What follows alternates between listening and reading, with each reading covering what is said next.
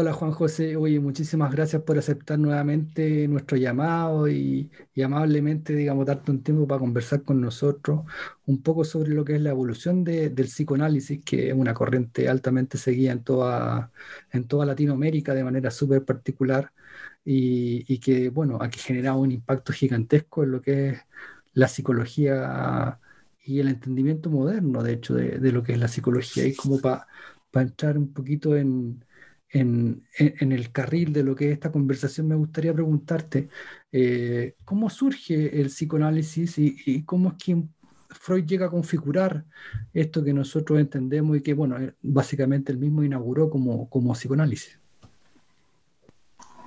Sí, eh, no, al contrario, muchísimo, muchísimas gracias. yo encantado de participar en este proyecto.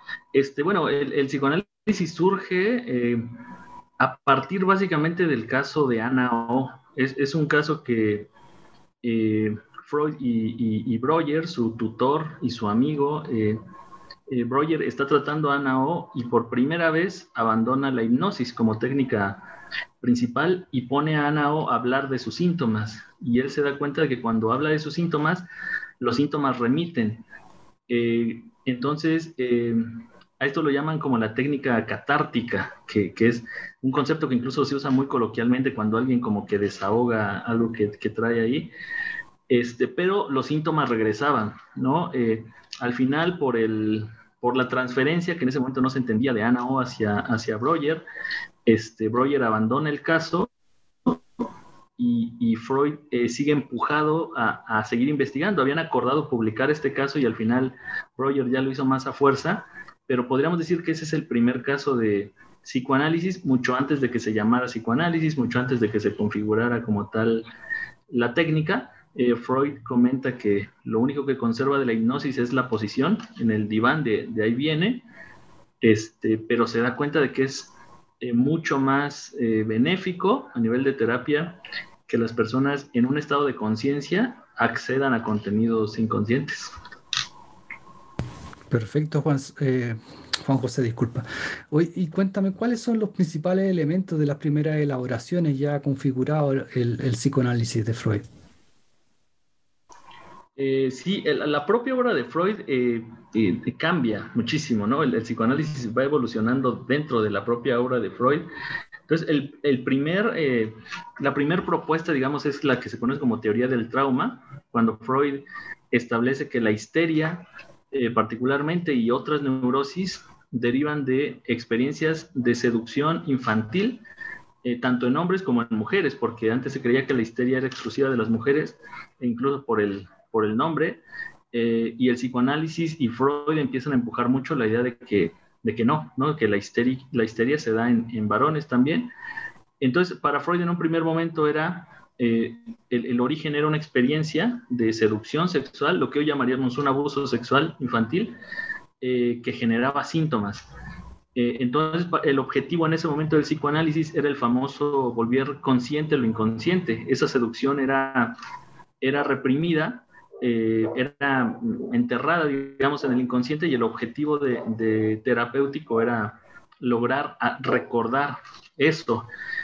Y después cuando Freud en 1896, el año en que muere su padre, eh, consolida el enfoque de la, del complejo de Edipo, el psicoanálisis cambia en su técnica también porque se abandona la teoría del trauma y Freud encuentra que no es necesariamente que haya habido un hecho real de una seducción infantil, sino que el complejo de Edipo entendido como eh, las pulsiones sexuales depositadas en, uno de los padres eh, generaban culpa, podríamos decir, y represión. Entonces, el objetivo del psicoanálisis desde entonces, y es algo que se conserva aún en el psicoanálisis, es eh, apuntar a comprender desde o en el marco del complejo de Edipo. Ok, perfecto. Y bueno, de alguna manera tú ya nos lo reseñaste, eh, comentándonos muy bien de que, de que en el largo transcurso de, de, la carrera de Freud, esta, su visión y su perspectiva fue sufriendo modificaciones obvias, digamos, porque también, digamos, el recorrido del tiempo fue bastante largo. Eh, además de, la que tú nos comentaste, ¿hay, ¿hay, alguna otra modificación importante que nosotros tengamos que tener a la vista o que sea interesante tener a la vista en el transcurso de la carrera de Freud? Este, sí, eh, sobre todo me parece que el tema de la sexualidad, porque algo que sigue vigente hasta, hasta la, época, hasta la fecha, es eh, esto que la gente comenta de que el psicoanálisis solo se centra en la, en la sexualidad. Eh, bueno, entendida la sexualidad como mucho más allá de la, de la genitalidad. La genitalidad es una parte de la, de la sexualidad que puede o no aparecer en un psicoanálisis, pero la sexualidad sí, sí, se, sí se aborda. Pero el propio Freud describiría que, por ejemplo, en su cambio de la teoría de las pulsiones, primero hablaba de instintos del yo frente a instintos sexuales o pulsiones del yo frente a pulsiones sexuales, y después la modifica por pulsiones de vida o sexuales eh, frente a pulsiones de muerte. Eh, Freud hace énfasis en que el psicoanálisis, que no se entiende esa crítica porque el psicoanálisis nunca habló solamente de la sexualidad. Para la comprensión del psiquismo humano era, era elemental comprender eh, como estas eh, parejas de, de, pulsiones. Este, entonces, es, este paso me parece también importante y las escuelas contemporáneas se, se, toman, por ejemplo, puede haber quien trabaje más con esa teoría de las pulsiones, la primera, la del yo frente a la libido, y puede haber quienes trabajan más con las pulsiones sexuales frente a las de muerte, ¿no? Entonces, sí, sí va evolucionando la teoría, pero tampoco se abandona porque finalmente eh, funcionan para explicar y comprender muchas cosas, ¿no?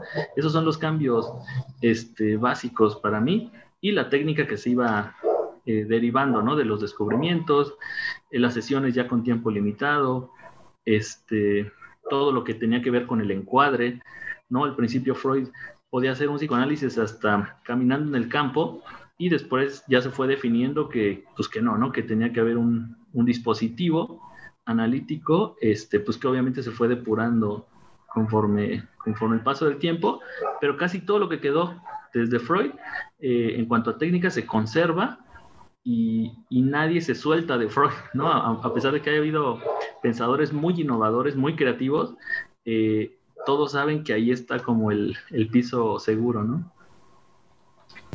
Oye, perfecto, Juan José.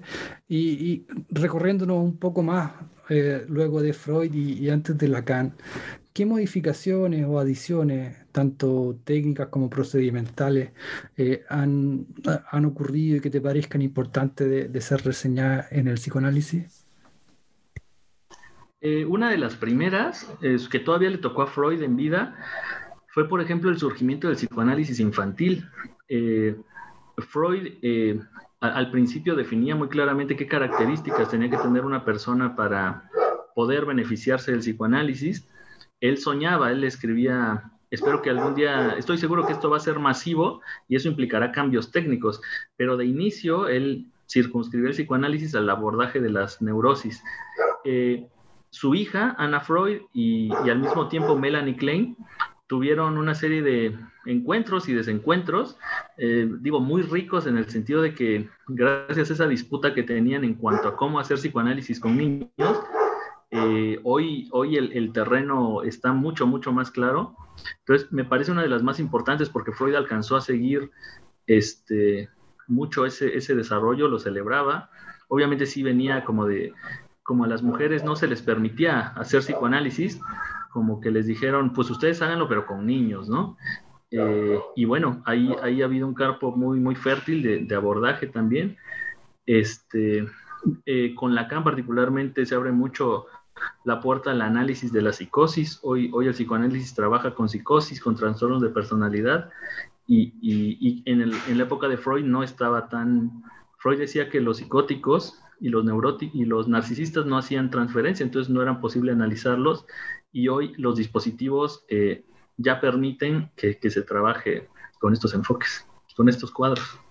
Hola Juan José nuevamente, oye, muchas gracias por aceptar nuevamente esta invitación, dado que ayer tuvimos problemas técnicos que no nos permitieron seguir conversando. Y para continuar con la conversación que iniciamos ayer, me gustaría preguntarte qué significó Lacan en términos de nuevo contenido y también de nuevas perspectivas en el psicoanálisis. Este, no, muchas gracias. Eh, bueno, Lacan sin duda es un, es un referente a, que hay que conocer dentro del psicoanálisis. Eh, genera muchas pasiones a favor y en contra en general. Eh, pero, pero sin duda tanto el personaje de Lacan como todo, todo, toda la manera de ver y entender el psicoanálisis que él siempre plantea un retorno a Freud. Eh, la escuela lacaniana se desarrolla a la par de la psicología del yo en Estados Unidos y la escuela británica encabezada por Melanie Klein. Entonces, Lacan cree que es muy necesario retornar a los textos de Freud, eh, pero curiosamente su empeño de, regresar a Freud eh, fue muy creativo y muchos dicen pues que desarrolló un psicoanálisis totalmente nuevo, ¿no? Aunque es conocida esta frase que se le atribuye de ustedes sean lacanianos, yo seguiré siendo freudiano, ¿no? Eh, entonces, eh, fue, fue expulsado de la IPA, eh, básicamente por proponer el tema de las sesiones de duración variable, la escansión, el corte, y cortar las sesiones en el momento en que el analista sintiera que eso podía funcionar incluso como una interpretación. y bueno, fue muy polémico, se prestó también a un uso poco ético, pero sin duda es un, es un referente, sobre todo por la rigurosidad, vuelven a, vuelven a Freud. Oye, perfecto, Juan José. Eh, ¿qué, ¿qué, noticias tienes tú respecto de mm, cuántas escuelas psicoanalíticas habría más o menos dando vuelta en la actualidad?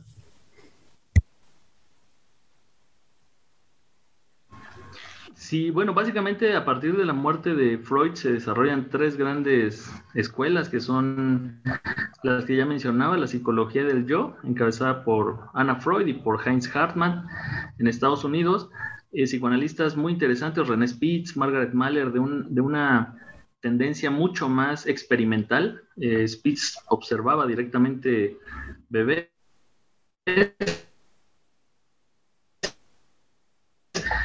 este, y, los analistas sí, sí apostaban eh, a la idea de, que el psicoanálisis se volviera una psicología general, y eso es algo que ni Freud ni Lacan eh, pensaban, ¿no? Tenía que ser, era otra cosa.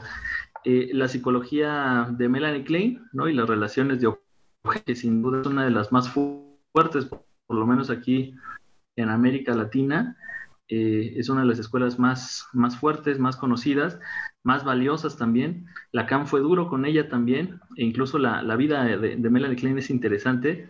Eh, y bueno, la, escuela lacaniana, ¿no? En, Francia eh, fueron como los, los, tres primeras escuelas que surgen cuando Freud ya no estaba y el psicoanálisis intentaba tomar un rumbo sin él.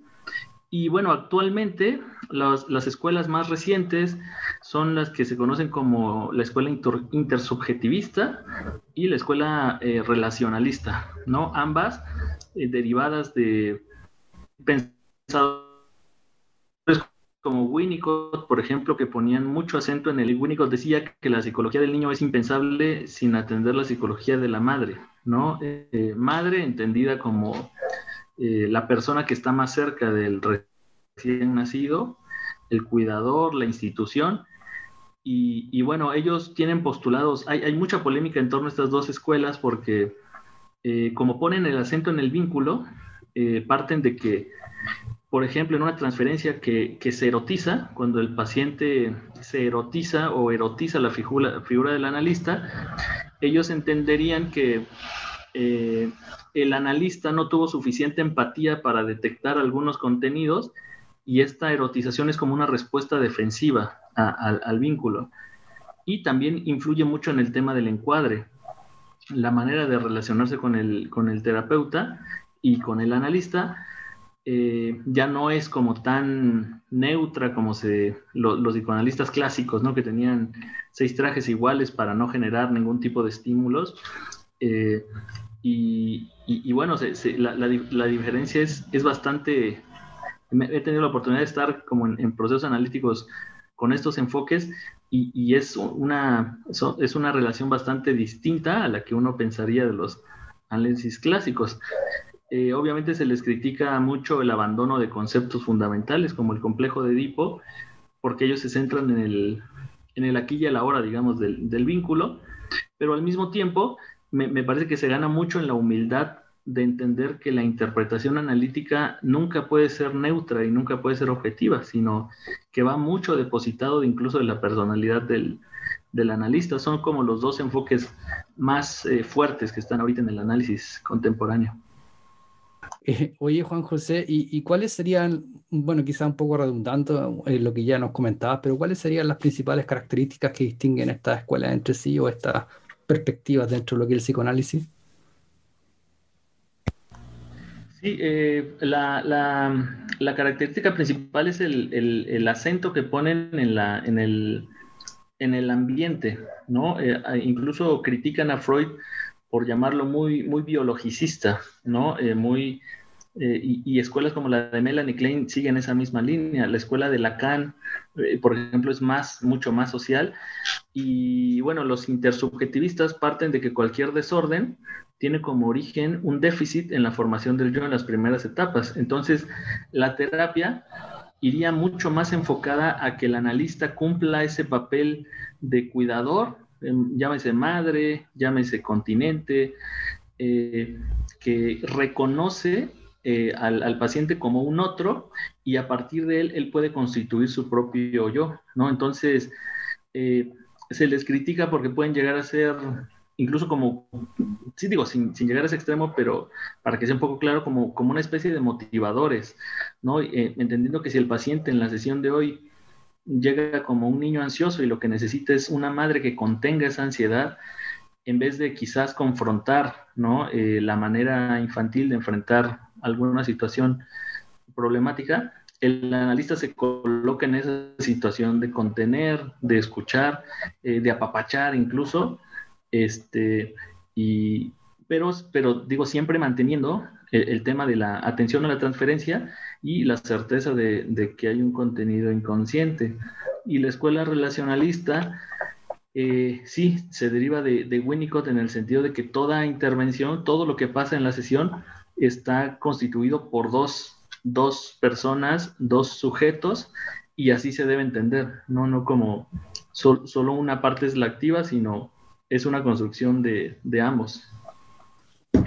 Oye, Juan José, y como para finalizar, y desde tu visión, pensando en términos más bien generales, ¿qué es lo que tú ves que se mantiene el psicoanálisis primigenio y, qué es lo que es lo que se qué es lo que ha ido cambiando o mutando de aquí a la actualidad? O sea, ¿qué es lo que qué es lo que es lo que se ha mantenido de este, de este psicoanálisis eh, freudiano eh, fundacional, podríamos decir, y qué es lo que qué es lo que ha ido mutando.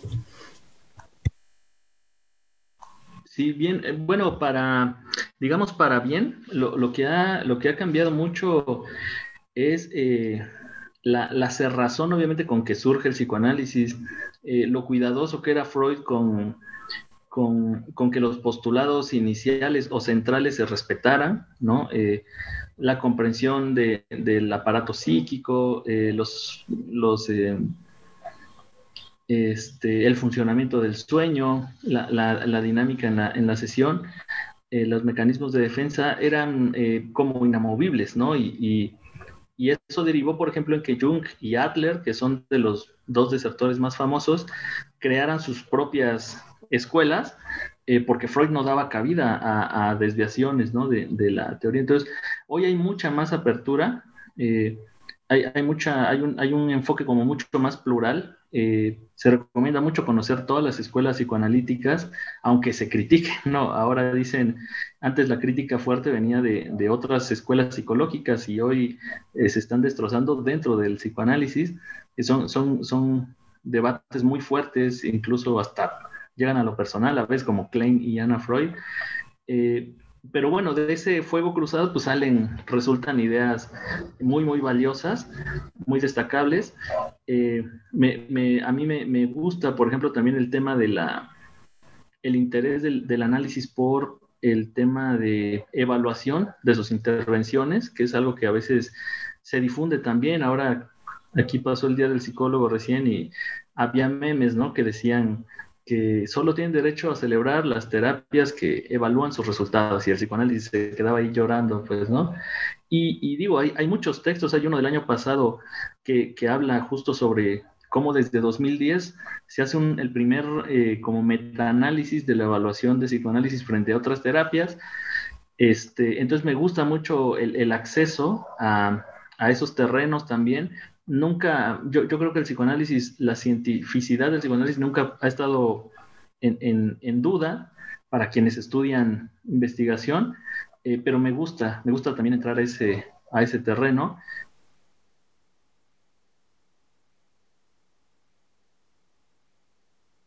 comprensión de fenómenos sociales, de obras eh, artísticas, eh, y bueno, en general comprender un poco la vida, las religiones. Eh, aquí hubo un ejercicio en Cuernavaca de un padre que en su seminario incluyó psicoanálisis grupal para sus postulantes, entonces era, era, era, interesante porque ellos descubrían las motivaciones de su vocación.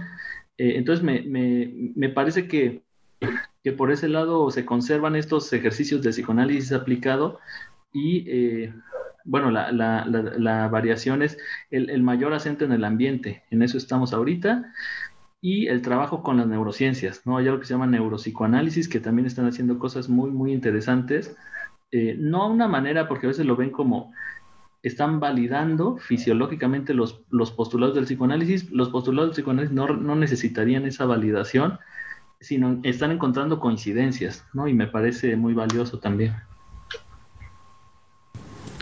Ok, Juan José, oye, te, quiero agradecer muchísimo que a través de ti podamos enterarnos de, todas estas circunstancias intestinas del psicoanálisis que yo creo que especialmente para los profesionales de la psicología que estén interesados, digamos, en indagar en esta instancia, va a ser sumamente interesante y también, digamos, como términos de, en términos de cultura general, aquellos que estén interesados en vincularse con lo que es la psicología un abrazo a la distancia, te agradezco mucho la voluntad, porque bueno, la gente no lo va a ver, pero esto fue hecho en dos tandas, lo, reseñamos eh, brevemente.